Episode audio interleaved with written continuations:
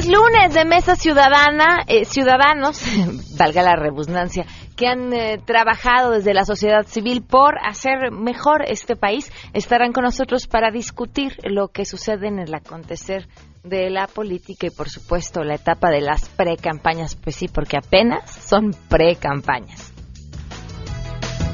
Además, ¿quiénes creen que son los culpables de que hayan adelantado el reloj del apocalipsis? Enrique Ansures nos lo platicará en este lunes de ciencia. Tenemos buenas noticias y mucho más. Quédense con nosotros. MBS Radio presenta a Pamela Cerdeira en A Todo Terreno, donde la noticia eres tú.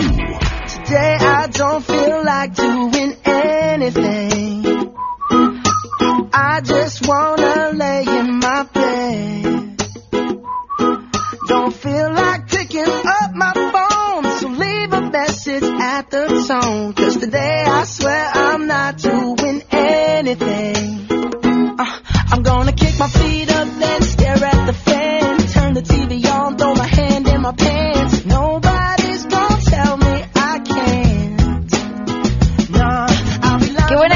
para arrancar este lunes, ¿no? no hacer nada es un arte, es un arte que, que, además hay que dominar y que cuando estás muy, muy ocupado en, el ajetreo del día a día, eh, ya ves como lejanas aquellas épocas en las que uno podía dedicarse a qué vas a hacer. Nada, ¿no? Nada, nada, así de nada, ni siquiera un, ni siquiera una serie planeada por ver, nada, con la mente en blanco. Bueno, pues si algunos de ustedes que nos escuchan han tenido la oportunidad de hacer eso recientemente, y por voluntad propia seguramente son afortunados. Gracias por acompañarnos en este lunes 29 de enero del 2018. Soy Pamela Cerdeira. Los invito a que se queden aquí hasta la 1 de la tarde. Tenemos mucho que compartir con ustedes. Eh, el teléfono en cabina 5166125, el número de WhatsApp 5533329585, el correo electrónico a todoterreno.mbs.com y en Twitter y en Facebook me encuentran como Pam Cerdeira. El día de hoy vamos a arrancar de forma un tanto distinta el programa por todo lo que ha sucedido desde el eh, viernes eh, pasado que tuvimos la oportunidad de, arrancando el programa, platicar con el papá de Marco Antonio Sánchez. Él nos contaba, eh, pues, preocupado, desgarrado, enojado, la historia de su hijo que desde el martes estaba desaparecido después de que la última vez que se le había visto era cuando policías de la Ciudad de México lo habían detenido. Y de ahí no había más información. Quiénes habían sido los policías, qué había pasado con su hijo, solamente el CAPEA, quien había levantado un acta de que se encontraba en calidad de desaparecido. Y hasta ahí el tema, que fue evolucionando a lo largo del fin de semana para terminar ayer y el terminarlo entre comillas con la historia de que había sido encontrado en el Estado de México. Eh, bueno, primero lo habían encontrado, después lo habían dejado ir y después lo habían vuelto a encontrar. Todo esto en el marco de un millón de dudas que nos quedan de cosas que todavía hay que responder. Eh, el mal actuar por parte de las autoridades, tanto en la Ciudad de México como en el Estado de México. Y, esta historia que, que, queremos retomar y que, y que no hay que dejar de contar, uno, hasta que tenga un verdadero fin, hasta que se nos respondan todas las preguntas sobre este caso, pero también las otras preguntas que vienen.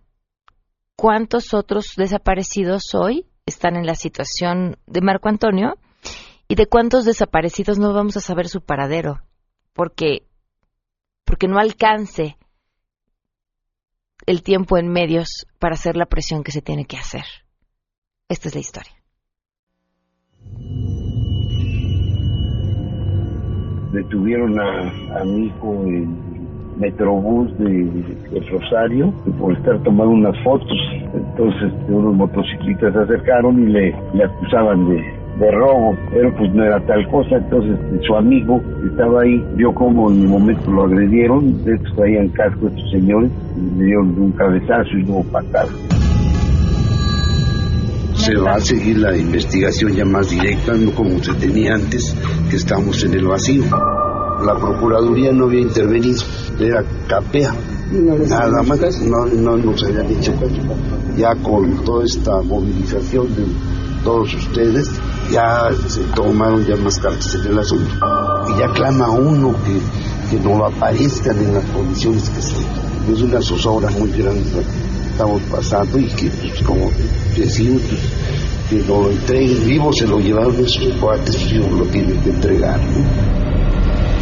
Se recibió el día de hoy, alrededor de las 8 de la mañana, una llamada por parte del personal del juzgado calificador de Tlanepan, en la que refirieron que un día antes, es decir, el sábado, les fue presentado un eh, sujeto de sexo masculino, pero que toda vez que con su conducta no cometió falta administrativa alguna, a las 22-25 horas del mismo día, el personal de dicho juzgado calificador permitió que se retirara de las instalaciones.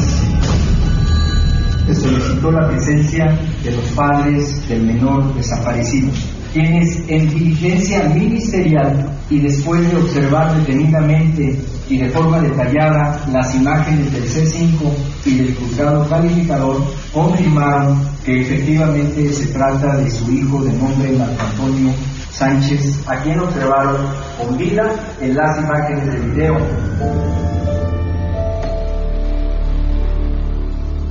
Primero, se logró la identificación y ubicación de los elementos policíacos participantes en los hechos señalados para presentarlos a declarar en principio ante la Dirección General de Derechos Humanos de la Secretaría de Seguridad Pública de la Ciudad de México. Y también se iniciaron las acciones correspondientes al protocolo para la búsqueda inmediata de personas en situación de extravío o ausencia, en especial de mujeres, niñas, niños y adolescentes. Asimismo, a la Procuraduría General de Justicia de la Ciudad de México se le entregaron los videos de la detención, en donde se observa la realización de la misma y se corrobora la participación de los elementos que en sus declaraciones manifestaron haberlo dejado en libertad de manera posterior a la detención, la cual, señalan, fue por motivo de petición de un ciudadano en calles adyacentes. ¿Dónde está? ¿Dónde está? ¿Dónde está? ¿Dónde está? Marco Antonio, ¿dónde está? Nos reportan una llamada de alguien de la ciudadanía que, a su vez comunicó que en las inmediaciones del fraccionamiento Álamos, en el municipio de Melchor Ocampo, Estado de México, observaron deambulando a un joven con las características que se dieron a conocer. Quiero decirles que ha sido enviada una fotografía a los padres de Marco Antonio Sánchez. Tuve oportunidad de hablar con su mamá y me dice que sí es su hijo. El procurador de la Ciudad de México está trabajando, estamos en las investigaciones. Estamos en las investigaciones, estamos en las investigaciones, estamos las investigaciones. 12 del día con 8 minutos, mi compañero David Cuellar, quien estuvo el sábado justamente eh, con la familia y cercano a todo lo que eh, sucedía, nos preparaba esto sobre las contradicciones en las respuestas en esta conferencia de prensa, sobre todos los vacíos y las dudas que aún quedan y que abrieron además el caso de Marco Antonio. Marco Antonio Sánchez, de 17 años, fue detenido la tarde del pasado martes 23 de enero, cuando él y su amigo tomaban una foto frente a un mural. Lo que señalan los policías es que detienen su circulación por petición de una de las partes que les hace el llamado y el señalamiento de una persona. Ustedes observarán en este video cómo llega eh, el menor a esta zona del Metrobús, también eh, corriendo al respecto, producto quizás también de la detención. Policías de seguridad pública adscritos al sector hormiga en Azcapotzalco aseguran que Marco fue señalado de robarse un teléfono celular y entonces lo corretearon hasta el Metrobús del Rosario. Ahí fue sometido primero por dos y luego por cuatro uniformados que finalmente lo subieron a una patrulla. El amigo de Marco que tomó esta fotografía avisó inmediatamente a la familia que acudió a la agencia 40 del Ministerio Público donde les dijeron que Marco nunca fue presentado. Todo el pues la mala organización que tienen, ¿no? Porque si se supone que lo dejaron, en el MP se estaban comunicando con la patrulla por los radios y por ahí recibieron el mensaje de que ya habían dejado al chico. Dos cuadras o un par de cuadras más adelante. Ese mismo martes se dirigieron al Centro de Atención a Personas Extraviadas y Ausentes, donde les dijeron que regresaran en dos días. Bueno, mira, a seis días no, porque la carpeta de investigación se inició el día 25. No conformes con esa respuesta, insistieron, y de ahí los mandaron a la segunda coordinación territorial de Azcapotzalco, donde tampoco les hicieron caso. ¿Alguna autoridad del gobierno en la ciudad se ha acercado hasta el No, la única ayuda que ha sido eh, de dependencias es derechos humanos, de aquí de la Ciudad de México. ¿Ni el gobierno de la ciudad? Ni no, no, no, no, tampoco. Hemos estado movilizándonos gracias a ustedes, los medios. Cuatro días después, la Procuraduría General de Justicia de la ciudad citó este sábado a la familia. Porque gracias a esto se ha hecho una movilización al, a lo interno de la situación, porque realmente estábamos parados, no había ni para adelante ni para atrás. Hoy se refleja un camino muy diferente, están iniciando apenas todo eso, van a ver los videos que apenas lo están solicitando, este, ya se hicieron los recorridos por los lugares donde, donde sucedieron las cosas. Y este domingo, cinco días después, comenzaron las explicaciones.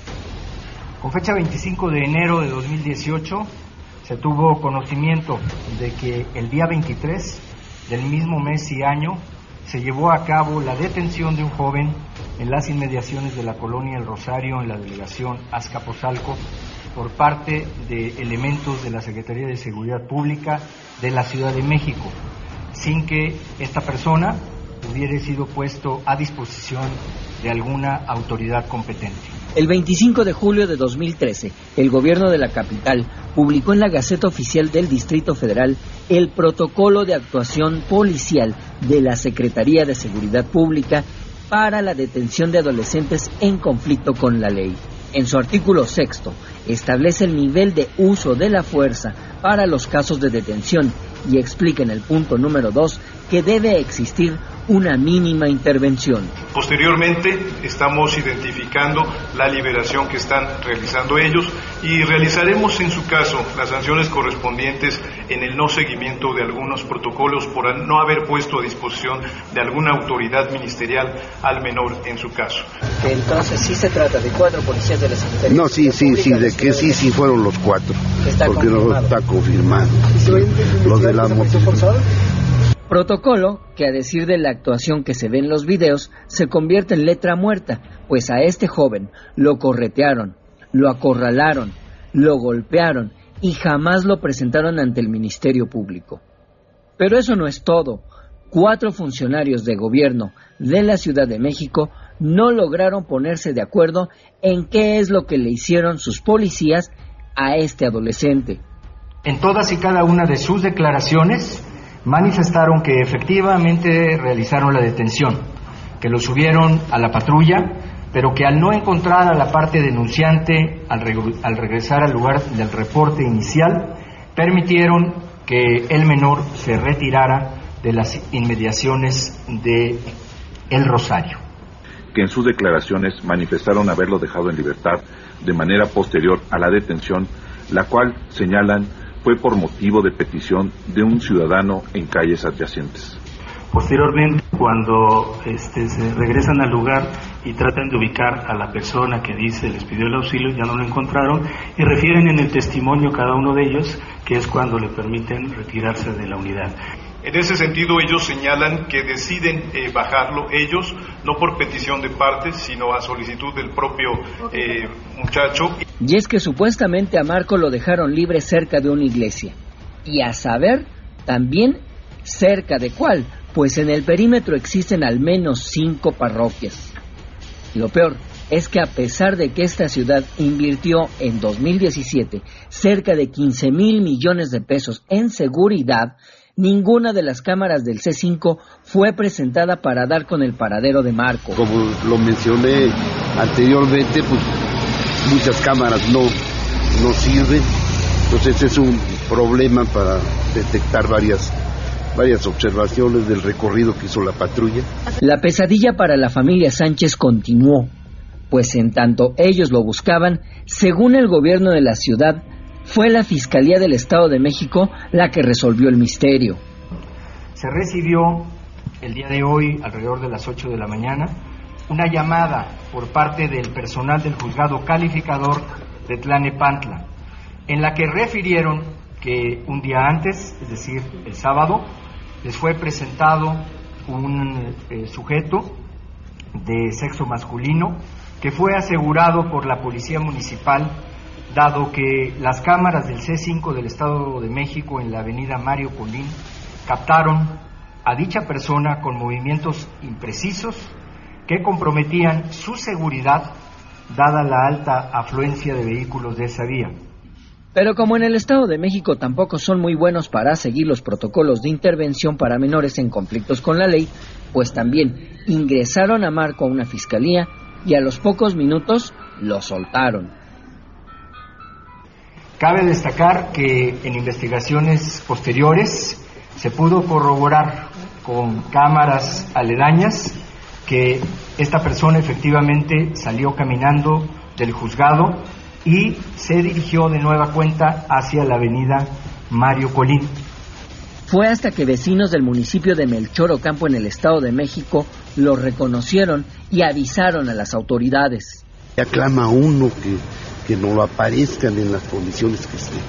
Es una zozobra muy grande la que estamos pasando y que, pues, como decimos, pues, que no lo entreguen, pues, vivo se lo llevaron esos cuates, lo tienen que entregar. Marco, de 17 años, volvió a ser puesto en la calle, dejado a su suerte, en medio de la noche, y así pasó un día más. De tal suerte que 130 horas después, Marco pudo regresar con su familia y a su casa. Ahora solo falta conocer qué es lo que realmente ocurrió posterior a su detención.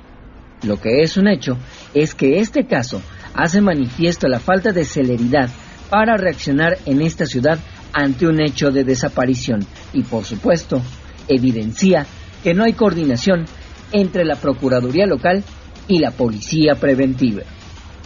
David Cuellar Montero, todo 12 del día con 17 minutos y bueno, no por haber cambiado la entrada de este programa, dejamos de contar. Hoy también se cumplen cuatro meses con 28 días del feminicidio de Pamela Salas Martínez. Cuatro meses con 28 días sin detenido. Que sigan las investigaciones. Siguen esperando y, y, teniendo todavía los resultados de los este, peritajes que mandaron a analizar. A tres meses todavía están esperando los resultados de esa investigación todavía. Victoria pues nada. Si te perdiste el programa A Todo Terreno con Pamela Cerdeira, lo puedes escuchar descargando nuestro podcast en www.noticiasmbs.com. Pamela Cerdeira regresa con más en A Todo Terreno, donde la noticia eres tú. Marca el 5166125.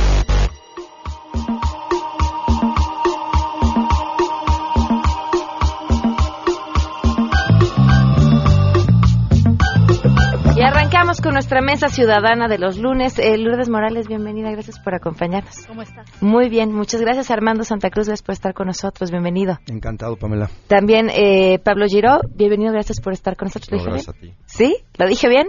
Muy bien. Claro que lo practiqué. Fernando Martínez, gracias por acompañarnos. Gracias a ti. Pues hoy el tema que nos toca tiene que ver con la seguridad y la posible, bueno, esta propuesta de legalizar las drogas, pero solamente en ciertos lugares, eh, sobre todo destinados al tema turístico.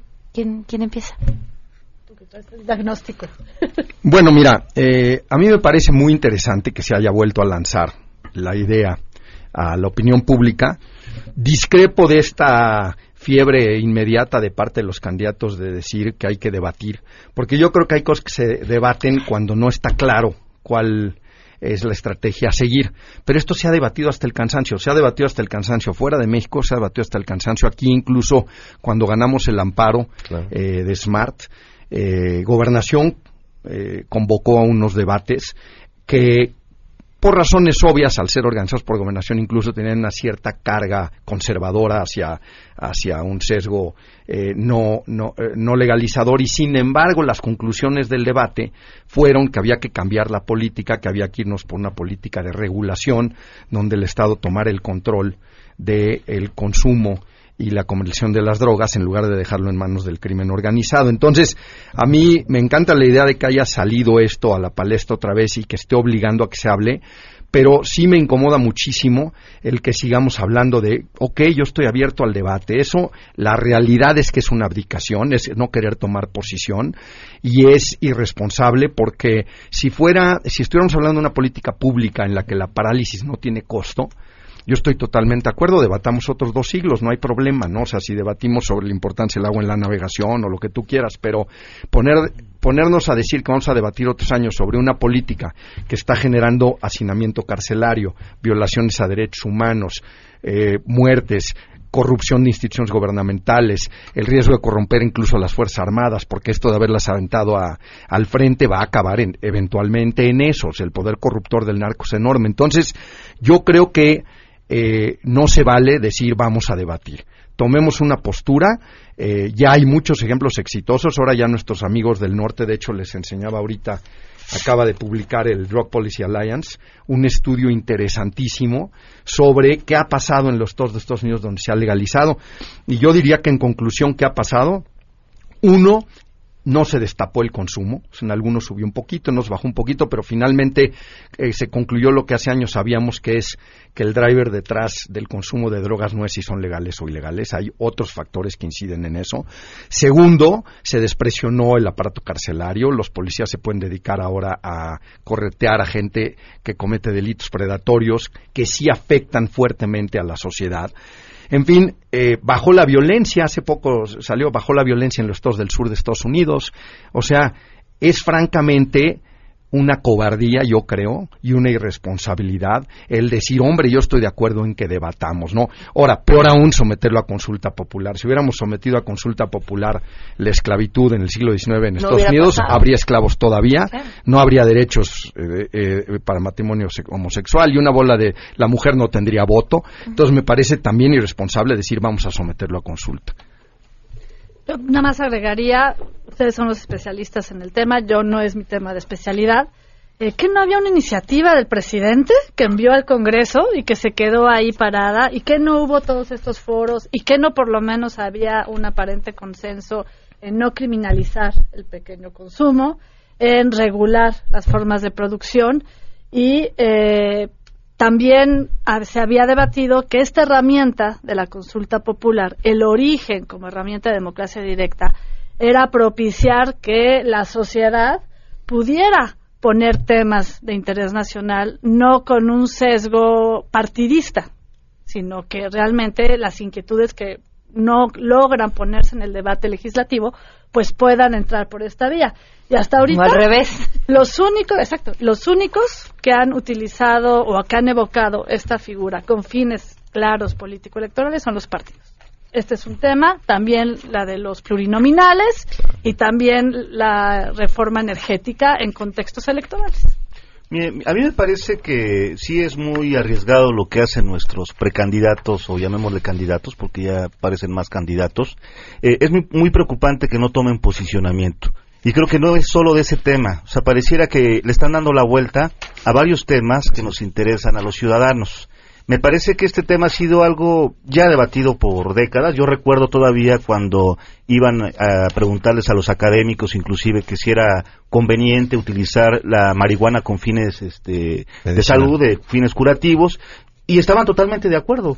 Entonces, este, el, debate, digo, ya lo hemos dado. Eh, lo que sucede es que en este momento no hay posicionamientos. Pareciera como que si, si se posiciona, no sé, se me ocurre Mid al tema, a pesar de que ya vimos al, secretario de Turismo declarar en el norte, pareciera que eso le va a comprometer eh, votos. Y yo creo que sería todo lo contrario. Yo, creo que ya es momento que los candidatos se quiten esa falsa imagen y digan, ¿sabes qué? Eh, mi posicionamiento para el matrimonio igualitario es esto mi posicionamiento para la interrupción o aborto es este, ¿no? O sea, pareciera que hay temas que les parecen eh, difíciles, porque yo no diría polémicos, yo diría temas eh, difíciles, no se quieren comprometer y mejor los dejamos en la congeladora o mejor no los llevamos como parte de, la plataforma de la coalición. Son, son temas que tal parece que los vamos a dejar pendientes, ¿no? Y creo que este es un tema que urge O sea, la violencia, digo, ahorita creo que cuando nos levantamos los lunes, lo que, lo que más eh, a veces desagrada es ver el, el, corte informativo sobre los muertos que hubieron en el fin de semana, ¿no? O sea, ya estamos, ya, ya, ya no nos asusta.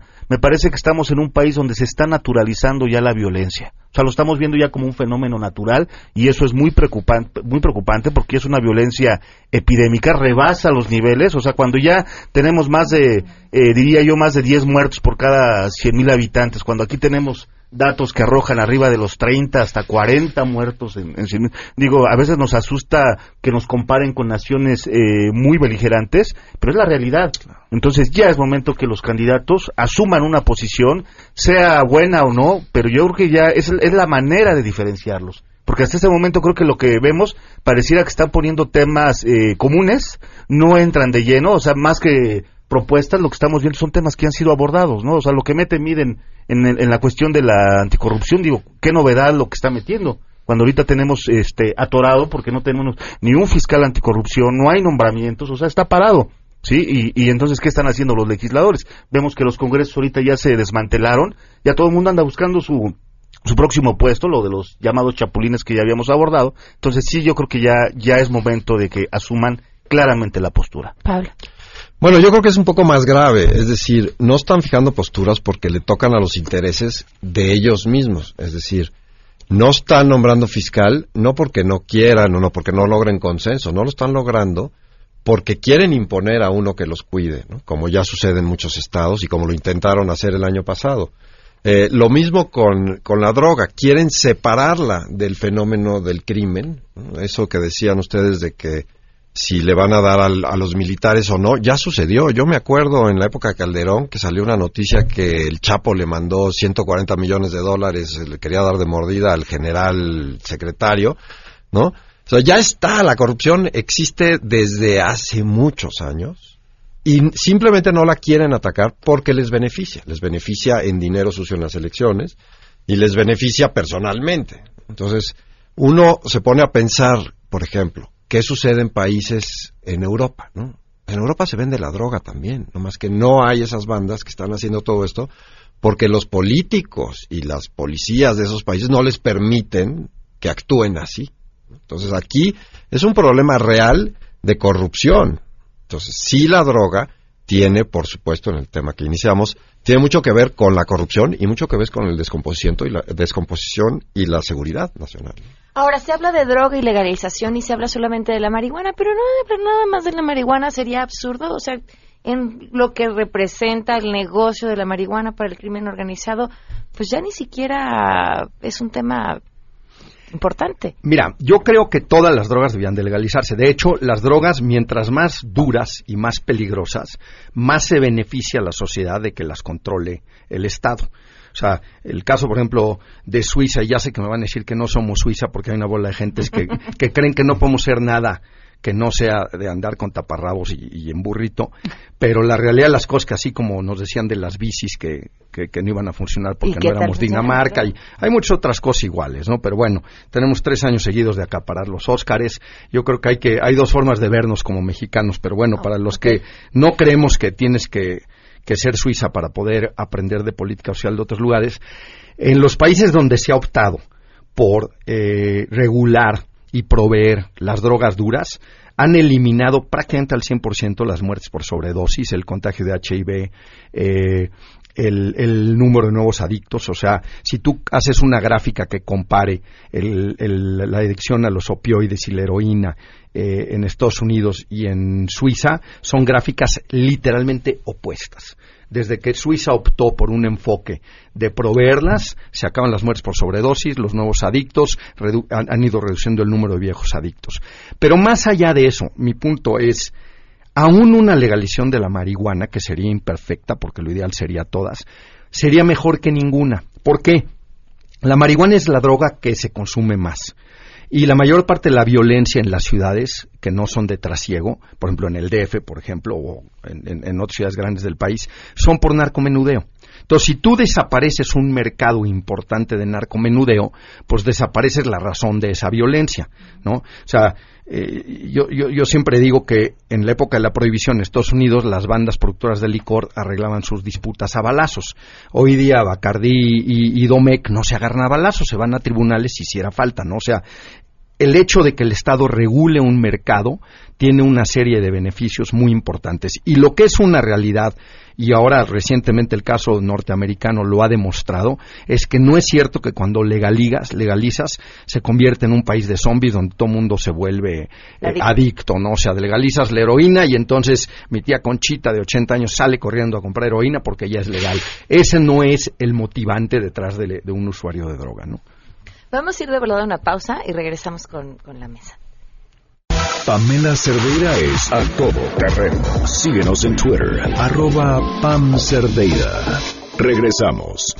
Pamela Cerdeira está de regreso en A Todo Terreno. Únete a nuestra comunidad en facebook.com, diagonal Pam Cerdeira. Continuamos. Queremos conocer tu opinión. A Todo Terreno opinas sobre la legalización de las drogas? Legalizar las drogas termina completamente de fondo el tema de corrupción. Además, la misma adicción que fomentan los narcotraficantes en menores terminaría, porque ya no sería negocio estar reclutando nuevos adictos. Aunque en México, con las eh, leyes que hay, los menores sí podrían tener acceso a esto, entonces también tendrían que fortalecer este, las, las leyes que regulan todo esto de las Para drogas. los que aún son adictos, pero yo creo que los que ya liberaron esa adicción no van a tener a ese ejército de reclutadores. Pues yo opino que no todas las drogas son lo mismo. Por ejemplo, yo creo que la marihuana sí se podría y debería legalizar, pero hay otro tipo de sustancias que son demasiado peligrosas para el cuerpo, entonces tal vez no. Creo que sería una buena alternativa, pero tendrían que legalizar todas las drogas. O sea, no enfocarse solo en, las principales o en las más conocidas, sino legalizar todas para que sirva esa alternativa. No estoy de acuerdo con la legalización de las drogas en ningún sentido más que médico. México no está preparado para legalizar las drogas. Va a haber muchas consecuencias, va a aumentar la corrupción y va a crecer el número de consumidores. También creo que las grandes mafias van a querer incrementar su volumen y es donde van a empezar a meter muchas sustancias dañinas y pues va a ser perjudicial. A todo terreno. Algunos de los comentarios eh, del público, Isaac, que nos escucha desde Colorado, dice, vivimos felices aquí en Colorado con la venta legal de la marihuana. Claro. Y ahora está en debate la prostitución abierta al público. Saludos desde eh, Colorado. Y también eh, Carlos dice a través de Twitter, Buen día, los mexicanos no están listos para consumir libremente drogas. Muchos consumen manejando en la vía pública y sin contar con el enorme gasto en salud que representará a futuro ya con los alcohólicos y gordos es este insuficiente. Es que, a ver, bajo un esquema así, entonces tendríamos que prohibir el azúcar también, ¿no? También, hace igual de daño. Sí, claro. Bueno, pero además lo que él está diciendo puede que sea verdad, puede que, que manejen eh, consumiendo, pero ya lo hacen, ya lo hacen hoy, claro. o sea, no va a cambiar, eso es una, otra educación de otro tipo, controles de otro tipo, pero no porque sea o no regulado va a cambiar eso. Ahora, a mí me, me preocupa una cosa y entiendo este, este, esta idea de debería ser abierto y demás, pero la delincuencia organizada cuando se le quita un negocio, pues busca otros ¿cómo controlas esos otros que ya están hoy ahí también y que lo único que les queda sería crecer, ¿no? Hacia todos los que se han movido la trata de personas, este, vaya, hacia donde voltemos a ver. Bueno, ese es otro problema, pero como decía Pablo hace rato, eh, hace hace 15 días platicamos aquí de las propuestas de los precandidatos Corrupción. candidatos de combate a la corrupción y decíamos que José Antonio no había hecho públicas las propuestas. Y bueno, hace unas semanas ya lo presentó, presentó una propuesta en lo cual lo que se sabe hasta ahorita es que está basada en tres ejes. Eh, la primera eh, es aumentar las penas a los corruptos, como si no hubiera habido reforma al Código Penal. Eh, la otra es la extinción de dominio uh -huh. y la otra es canalizar los recursos para becas, ¿no? Con un toque ahí demagógico. Entonces, eh, creo que ha habido consultas y estudios serios sobre cómo está la, la, necesidad de avanzar en un modelo de justicia y en una fiscalía, como dice este colectivo, que sirva. Y una de las partes es el nombramiento de fiscal, pero también se tiene que hacer reformas no solo a un artículo de la Constitución, sino al menos cuatro que genere parámetros, que mejore las investigaciones, que termine esto de que los pobres son los que acaban yendo a la cárcel y no realmente los que están involucrados en estas redes de corrupción. Y hay una serie de recomendaciones que salieron de esta consulta en donde, si mal no recuerdo, ustedes también participaron activamente, que sería clave para pues empezar a atacar las redes de corrupción. Entonces, esos problemas de los que hablan, de los que tú hablas, eh, no se van a resolver solamente con la despenalización de la marihuana, porque son problemas propios de las redes criminales que van a seguir ahí. Pero sí se puede mejorar el modelo de justicia para empezar a atajar eh, los problemas de raíz. Y hay otra cosa que es importante. Eh, los, estas redes criminales siempre tienen un socio en el gobierno. El gobernador, el de seguridad, el que tú quieras.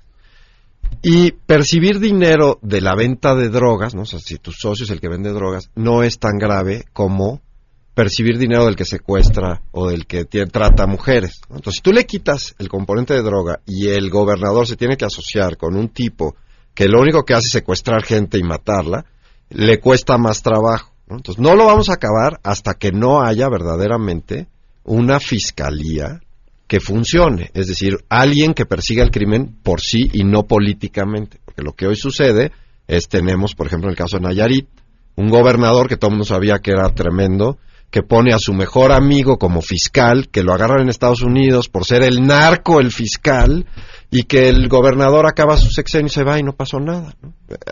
Con ese tipo de cosas, pues nunca vamos a acabar. Tiene que entrar alguien y agarrar al gobernador en funciones.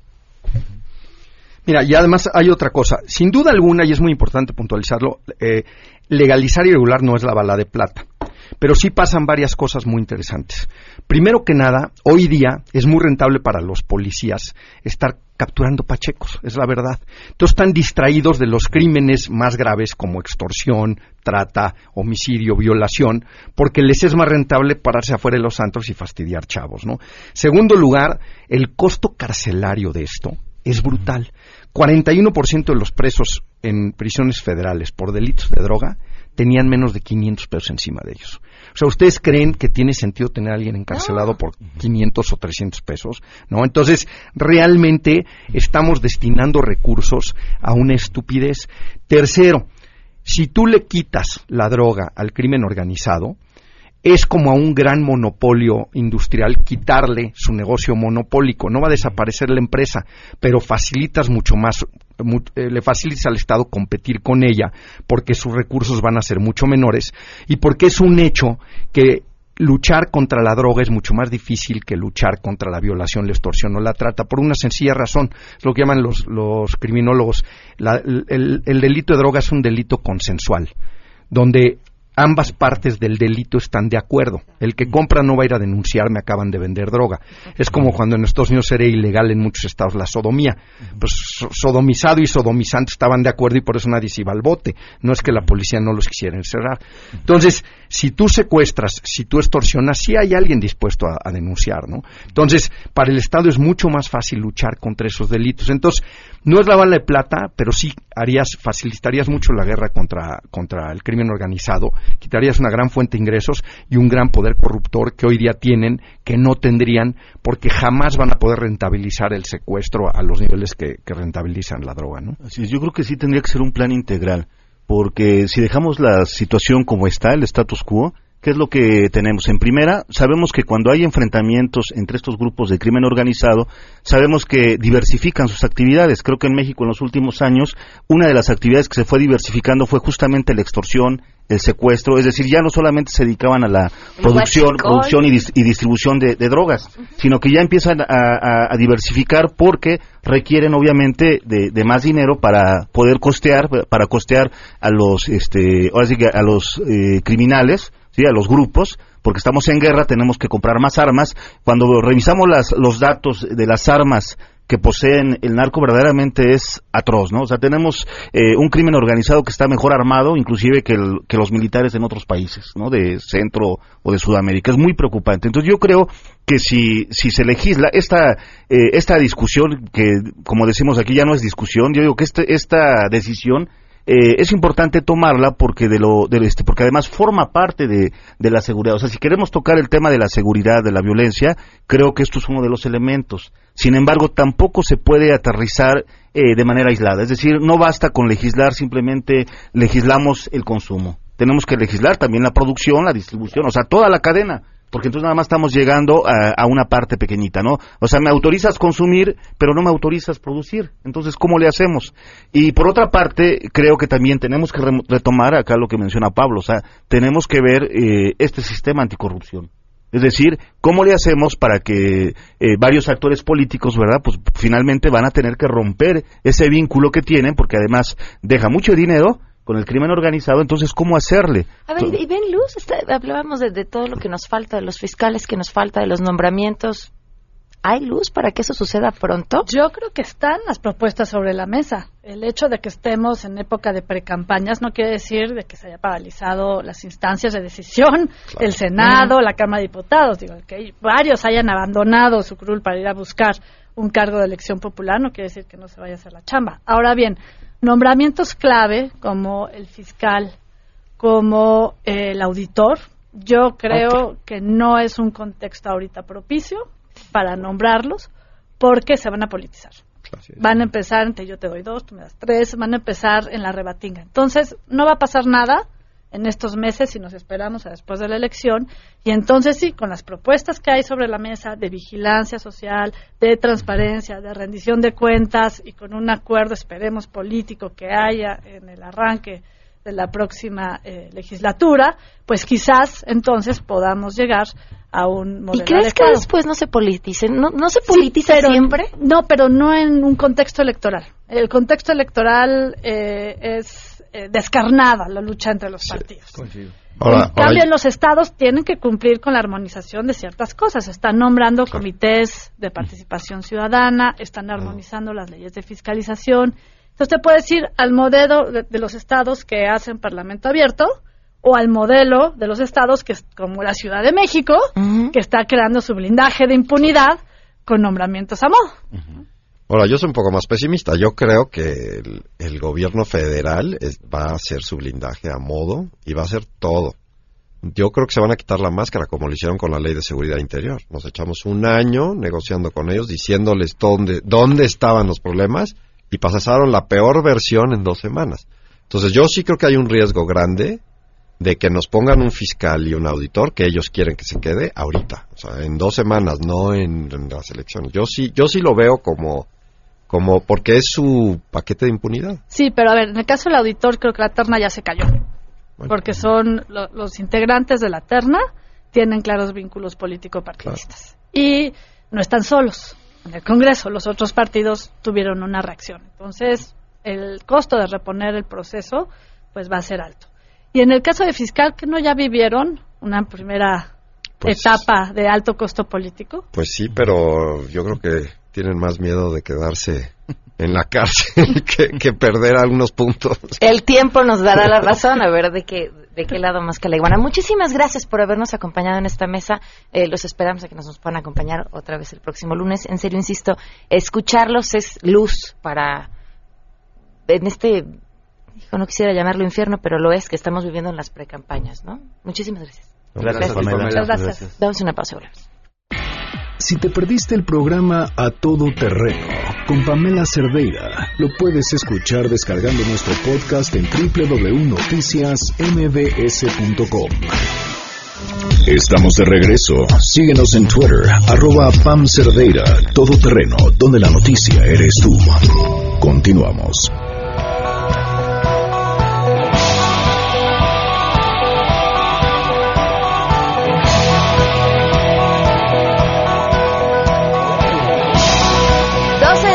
51 minutos y seguíamos en el corte discutiendo. Hay mucho que, mucho que hablar y de verdad les agradezco enormemente a, todos los que nos acompañan en esta mesa de los lunes. Enrique Ansures para hablar de ciencia, bienvenido. Hola, ¿cómo estás Pamela y a todos los radioescuchas? Pues hablando de política y las consecuencias de hacer malas políticas, también la ciencia tiene que estar metida, sobre todo porque desde el punto de vista de, de la comunidad de científicos se pueden aportar información fidedigna, verás, y, y, lo bonito de la ciencia es que jamás va a estar recargado hacia una posición. Claro. Siempre es la información este, de tal manera que es objetiva. Ese es el principio de la ciencia. Ahora sí que la, las leyes de la gravedad no van a estar a favor de un candidato, ¿no? Claro, y, y, y algo que además me gusta de la ciencia es que nunca es la última palabra, ¿no? Por supuesto. Es, es, hasta donde llegamos hoy, pero mañana podríamos cambiar de opinión porque hay nueva evidencia. Hay axiomas que no están como tal escritos en, en la ciencia, que son lo que lo fundamenta. De entrada, la ciencia no es dogmática. Uh -huh. eh, no, hay, no existen los argumentos de autoridad, porque a veces caemos en, en, en, la posición de que es que Stephen Hawking lo dijo y por eso... Y se ya no, espérate, no, no se puede. Hawking se ha equivocado muchas veces. Claro.